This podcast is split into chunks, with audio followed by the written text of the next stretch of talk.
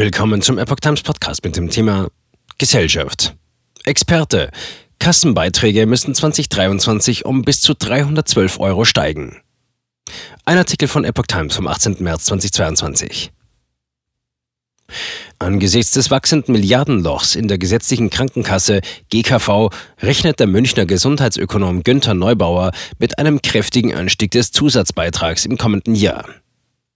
Das Finanzloch von 17 Milliarden Euro entspreche einem Anstieg der Zusatzbeiträge um gut einen Prozentpunkt, sagte er der Bild. Für einen Beitragszahler mit Durchschnittsgehalt würde sich der Krankenkassenbeitrag dadurch um 156 Euro pro Jahr erhöhen, sagte Neubauer der Welt unter Verweis auf eigene Berechnungen.